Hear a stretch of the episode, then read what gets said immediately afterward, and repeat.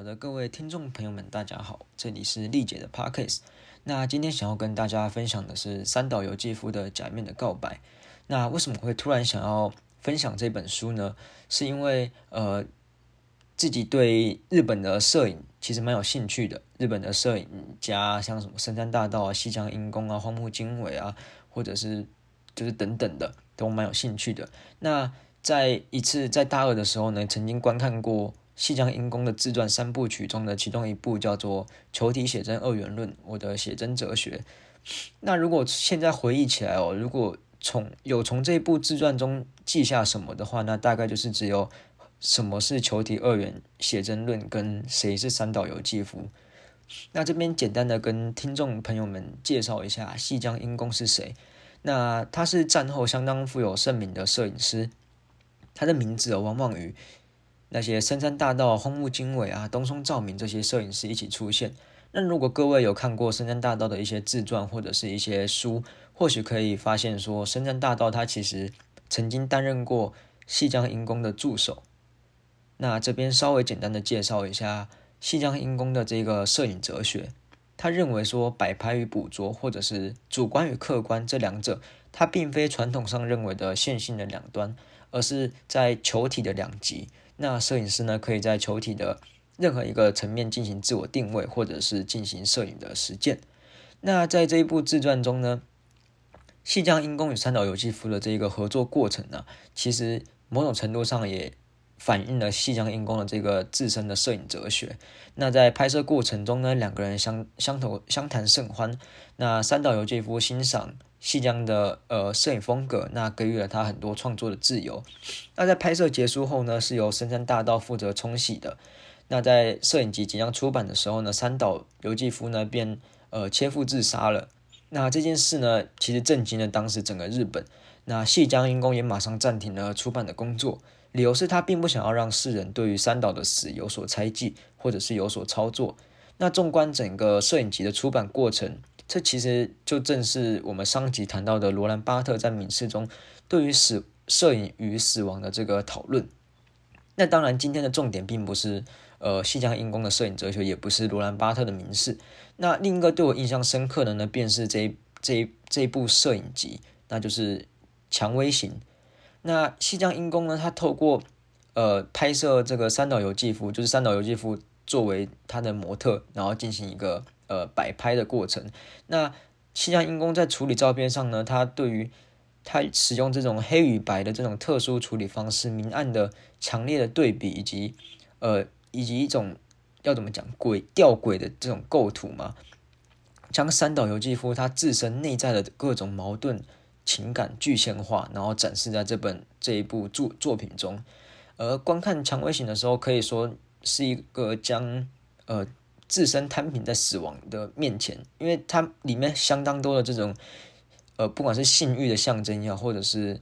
呃血的象征也好，或者是死亡的象征也好，它就是不断的、不断的像一把把的利剑，然后射穿我们这个观看者，或者是解剖我们这些观看者。那为什么要讲那么多西江阴公跟蔷薇型呢？其实我想要从这个蔷薇型中的一张照片开始切入这个。呃，三岛由纪夫的假面的告白，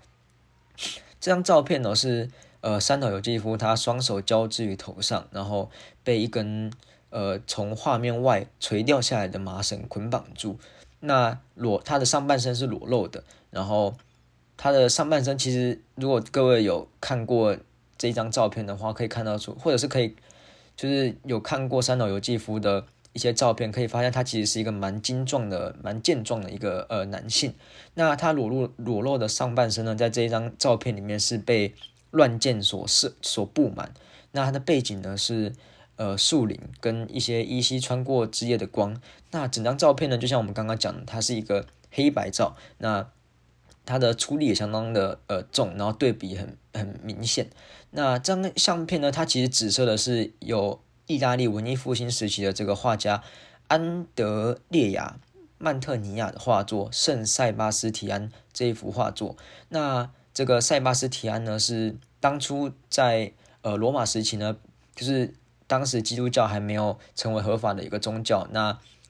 这个呃塞巴斯提安他是一名基督徒，那他当时被罗马皇帝迫害，然后乱箭而送而而死亡的一个殉教者。那他因为他相当俊美、相当呃漂亮的外貌，被后世所铭记下来。那呃从这一幅画，我们切入这个假面的告白，在呃假面的告白中呢，呃这个这个三岛由纪夫与这一幅画有一个相当相当呃。怎么讲？充满情欲，或者是充满一个呃肉体上的接触嘛？我们从以下这两段出自于《假面的告白》这本自传小说的两段话来去呃剖析那个呃三岛由纪夫与这幅画之间的关系。那第一段呢是三岛由纪夫在遇到这幅画之后，就是过了很多年之后的回忆。那第二段话呢，则是当年。还是小孩子的三岛由纪夫在面对这这一幅圣圣塞巴斯提安的这幅画当下的情绪。那第一段话是这样子的：那白皙的无与伦比的裸体，在薄暮的背景前闪耀生辉。身为禁卫军，早已习惯拉弓，挥剑的强壮手臂以不算勉强的角度被抬高，在他头发的正上方，遭到捆绑的手手腕交叉，他的脸孔略微扬起。眺望天上荣光的双眼，洋溢深远的安宁。无论是挺起的胸膛、紧缩的腹部、略微扭转的腰身，洋溢的都不是痛苦，而是某种音乐般懒散、安逸的摇摆不定。左边一窝和右边侧腹，如果没有深深嵌入的剑矢，看起来简直像罗马的角斗士正倚靠暮色中的庭树小妾。然后第二段是这样写的。看到那幅画的当下，我的全部存在都被某种异教的喜欢压得扭曲。我的血液奔腾，我的器官泛出愤怒的颜色。我这变得巨大、几乎崩裂的身体某部分，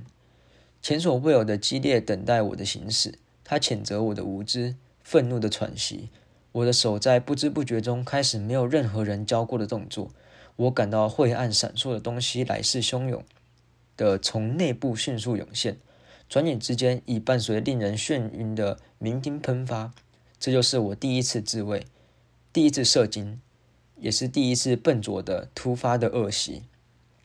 那这样的一个这两个片段与描写哦，出现在这个假面的告白的书中。那换言之呢，从这时起，三岛正式的宣告了这本书作为一个自我内心最深刻、最痛苦的自我告白。这种告白，它不是情侣之间的告白，也不会是亲人之间、朋友之间的互相坦白。或许这是一种认罪式的告白，但是三岛他并不知道要向谁认罪，也不确定他究竟犯了什么罪，他是否有罪。而这部小说在这样的定位下呢，成为三岛自我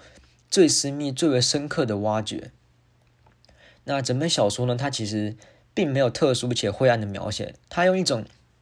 很私人、很平易近人的方式向读者呃告白，或者是坦白自己的罪行。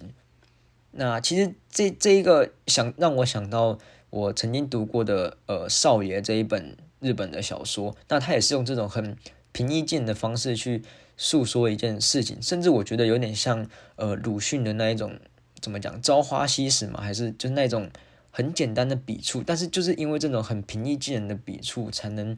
呃，去去让我们读者去有一种感同身受的感觉。好，我们回到这一本小说上。那大致上呢，这本小说可以分为三个部分。那第一个部分，它是呃三岛他对于自身童年的回忆。那从整本小说的安排来看呢，可以说第一个部分它是作为呃铺成后续两个部分的前提，又或者是说三岛他是如何戴上这一个假面。如何戴上这个具有表演性质的这个面具？那呃，这个过程呢，对于三岛来说，它其实是一个自然而然的过程，是他的日常。而随着小说进一步的发展，这种日常呢，它逐渐的被推翻，它仅仅只剩下某种对于生命的哀悼。那第二个部分呢，包含了前面所说的这一幅呃圣塞安蒂提斯这一幅画，阐述了三岛童年时期对于。对一位名叫晋江的这个粗犷且阳光的男孩所展现的仰慕。那这边这个晋江哦，可以，如果各位有在听呃台通的话呢，就像是那个台通里面讲的那个酷酷集团的那一种，很会运动，然后很阳光，然后有点坏坏的那种男生。那呃，三岛对晋江呢，他展现的是一种暗恋式的、病态式的喜爱。那第三部分就是三岛青春时期，就是呃青春时期、求学时期，以一个正常人，就是带上引号的这个正常人，他去演绎了一场男女之间的恋爱。那只能说，这整本小说就是一直在反映这个三岛由纪夫他内心的挣扎的过程。那去表演了一场作为一个被视被视为病态的人，然后去试图融入一个被视为正常的世界。那我们回过来讲这个第二个部分。那三岛呢，从童年开始，那平平淡淡的，却实实在在的刻画了一个充满对于男性性幻想的想象。而对于童年的三岛来说呢，他其实并不明白这样是不是正常的。就是他整个生活的过程，其实如果各位对三岛由纪夫的背景有所了解的话，可以呃可以记起来，就是他当初童年的时候，他是他的生活周遭其实只有女性的，并没有并没有男性。那这里他的一个呃，不管是他的奶奶也好，或者是他的呃父母也好，就是有一个呃有一个背景在那边。那呃。整个过程，整个他童年发展的过程，他其实展现的是一个他对于性或者是对于欲望的探索。而在这个过程中呢，晋江就出现了在出现在他的生命中。那晋江身上他带有那种男性的阳刚，然后那种活泼。那这种活泼呢，他彻彻底底的吸引住了三岛。在三岛的论述中呢，晋江的一举一一举一动都被三岛视作某种可以崇拜且为之着迷的男性象征。无论是汗水也好，或者是肉体也好，甚至是晋江脚印也好，没有例外的都成为了三岛着迷的物件。那三岛也就像一个我们小时候那种单纯的女孩子一样，去仰慕一个呃酷酷集团的男生。那甚至我认为呢，这一已经超乎了那一种校园小爱情的爱恋，它其实它是一种压抑过后急速膨胀的这种性欲，那种属于动物或者是。禽兽的那种本能，然后被扭曲之后进行一个输出。那呃，回到文本来说，三岛以白手套跟黑手套这两个故事去交织了这个三岛与晋江之间的呃爱恨情仇。那文中对于这个晋江的性气的一个渴求啊，就是三岛对晋江这个性气的渴求，它其实贯穿了三岛对于晋江的爱慕。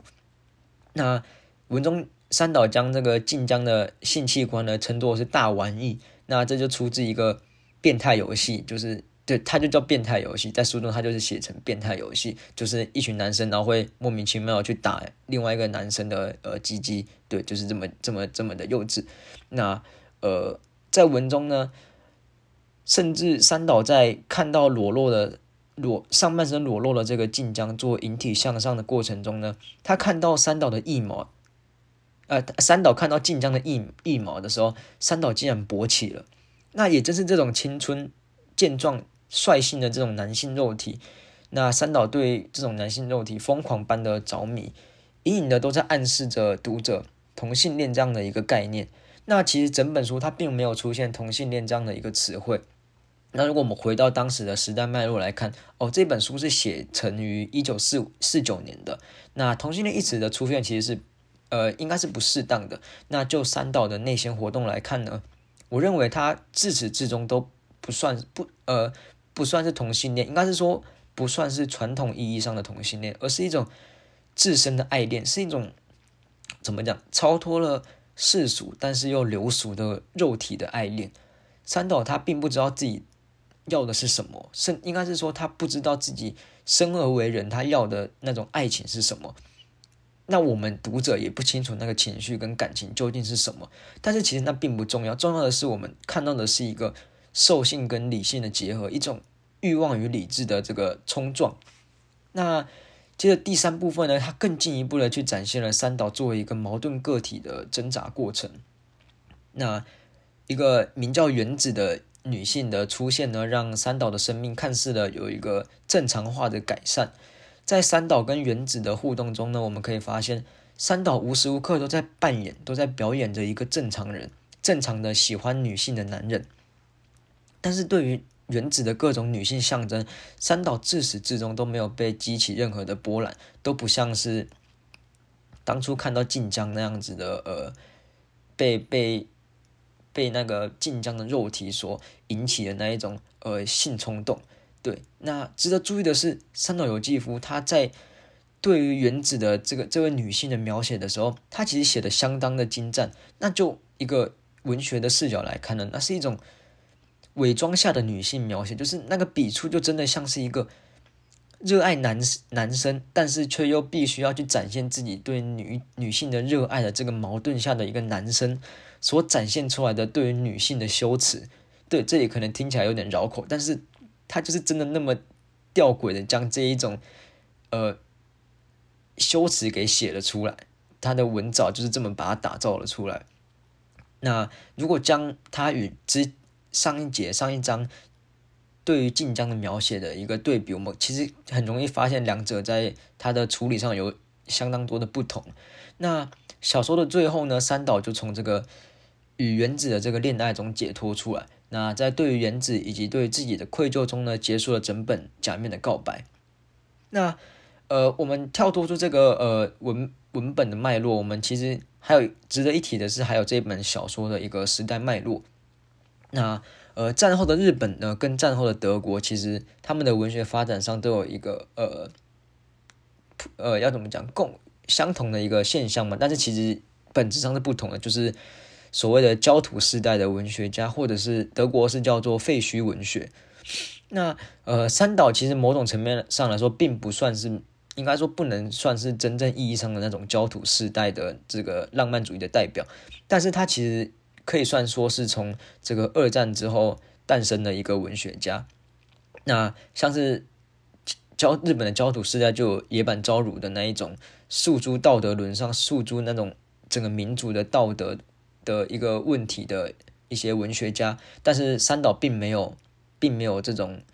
呃道德的处理，但是在假面告白中，其实我们也很常可以看到这个这样一个大时代下的这种浪漫，那呃那种被视为浪漫主义下的战争氛围呢，它进一步的去弥漫了三岛的成长。如果这边大家可能觉得很奇怪，就是为什么战争会与浪漫扯上关系呢？其实我们可以。我当初当初在接触到这种什么焦土时代啊、废墟文学啊，其实我也搞不懂为什么战争明就很恐怖，为什么然后那个废墟看起来就很脏，然后很乱，为什么还会有这种浪漫主义，甚至是一个文学的出现？那其实大家在读这本书的时候，其实有一有一有一有一段相当的让我就是真正的了解什么是这种废墟文学。那其实我就不把这一段念出来，但是。听众们可以去试着想想看一个问题，就是当你今天在跟一个你爱恋的人，或者是你呃喜欢的人，或者是在一起的人，对你们就是两两成对这样子，然后在一个随时会被空袭，就是空袭警报，就是像下课钟一样一直响一直响的时候，那你们在那一个空间那一个时间下，你们要如如何进行这个恋爱？你们要你们的你们的恋爱过程是怎样的？大家可以去想想看这个问题。那除了战争这个背景呢？那其实这本小说还有一个很大的元素，就是三岛对于死亡的想象，跟三岛对于那种血呀、血肉的那一种呃想象。那呃，三岛的想象呢，其实如果说大家有听过司马迁讲过的一句话，就是“人固有一死，或重于泰山，或轻于鸿毛”。三岛的死，他其实就是想要重于鸿毛的那种死，但是他又有一般人的那一种怕死的面相。像书中有个故事，就是也不是故事，就是他的真实经验，就是呃，他认为说，作为一个军人，然后为国家而死，是他认为是最最终最终的依归，就是他认为是最好的死亡方式。那在要入就是要入军旅的时候呢，在面对军军医的检查的时候，三岛却向。呃，军医撒谎，那也因此呢免于当兵。那有趣的是哦，三岛在出军营的时候，甚至是以逃跑的样子，就是他边跑，然后一边跑，然后一边一就是一边跑，然后可是他他在检查的时候，就是整个人都是病恹恹的，但是一出军营就开始跑，就是跑着出军营的。那书中是这样描写的：一走出军营，我拔腿就跑。荒凉的冬日坡道通往下方的村落，一如在那个飞机工厂。我两脚飞奔，奔向总之不是死的东西，好歹不是死的东西。那这里就可以看出三岛的一个呃矛盾。其实整本书都是围绕着一个不管是情感的矛盾也好，或者是对于死亡的矛盾也好，三岛就像他其实就像我们生活中的每一个人，往往都会有理想的一面跟现实的一面，但是就是不断的矛盾，然后不断的去呃去找到那一个平衡点。好，那我们接着将话题拉回到我们最初讨论的那一本摄影集《蔷薇行》中。那《蔷薇行》的拍摄呢，其实是在一九六一到一九六二年之间。那假面的告白是在一九四九年完成的。那在西江阴宫镜头下的三岛呢，成为了呃年幼时第一次自慰的对象塞安巴塞圣塞巴斯提安。那在这个黑白对比明确且充斥着吊诡氛围的相片之中呢，各种死亡啊、性欲啊、情欲的象征具现化在三岛的身上，在这一本蔷薇型的作品中。那某种程度上来说呢，可以说是三岛完成了这种最深刻的自我告白。但是对于三岛来说，或许他不够完满。像圣塞安巴 圣呃塞安巴斯提安，他以死殉道，以死亡去完满了理想充实的男性肉体。那三岛呢？或许是追随吧，或许是殉道也好，也或许是像他讲的，为了保持他肉体的青春也好。总之，三岛在一九七零年十一月二十五日，以武士般的姿态呢，成就了他自我的完满。或许我们现在可以重新回去看。西江英公的这一本蔷薇型摄影集，可能会有不一样的感受吧。那整本假面的告白呢？他从童年、青春到成年之后，从正常的生活到戴上假面，甚再到戴着假面进行深刻的告白。其实我认为这一本自传小说，它不只只是作者他自我的告白而已，它其实更广言的像读过这一本小说的读者去邀请这些读者。去对自我进行告白。我们每个人难道不都是戴着假面的人吗？每个人或多或少内心中都有某一个部分，或者是有某一个小园地，它是与正常社会脱钩，或者是与自己的理想脱钩的部分，或者是的那样的人。那至少每一个人的那个部分都是带有这种表演性质的，都是戴着假面的。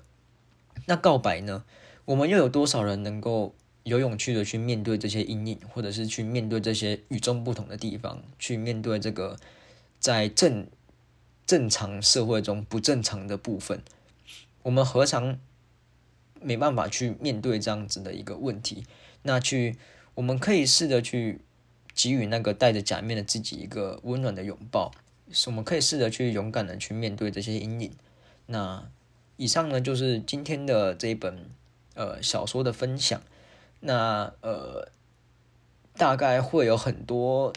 不管是口级也好，或者是声音的品质也好，或者是呃内容上可能会有一些呃唐突。那也希望各位听众可以见谅一下，因为目前还是一个呃 p a c k e s 的新手，那也没有特别的有呃经验，所以就希望各位陪着我继续成长吧。那以上呢就是三岛由纪夫的《假面的告白》。那呃，那我再额外讲一个嘛，就是其实，在读这一种呃文学小说的时候呢，其实呃往往会有一个呃问题，就是我们没办法去知道说作者想要讲的跟我读到的东西是否是一样的。那其实这会造成了一个暧昧暧昧的现象，就是我与这本。这个作品跟作者之间有一个暧昧的呃场域，那其实我认为呢，这个场域是这种文学作品，甚至是创作，不管是摄影创作，或者是绘画艺术创作，甚至是音乐创作也好，其实这个暧昧的场域是一个相当相当舒适且相当呃相当具有意义的一个场域，就是一个距离与不管是与作品有一个距离，或者是与呃，作者有一个距离，我觉得这个距离正是反映了这一个作品的一个价值，就是不管是我今天可以很好的抓到作者想要讲什么，或者是很好的去呃找到作者的一个核心的问题意识，那或者是我今天没有办法找到，可是我用我自己的理解去理解了这一本这一本小说，或者是这一这部电影，或者是这一首歌，对我认为这是一个。呃，相当舒适的一个空间，所以也是我蛮喜欢这一种，不管是呃音乐创作也好，或者是小说创作，或者是摄影创作也好，这些都是我蛮喜欢这些创作的一个原因之一。那也邀请各位听众呢去呃读读看这些小说，去看看这些厉害的文学巨匠或者是一些呃创作者的一些作品，然后去试着去反省自己，去理解自己，去理解这个社会。好的，那今天就是今天的丽姐的 pockets，那谢谢大家的收听。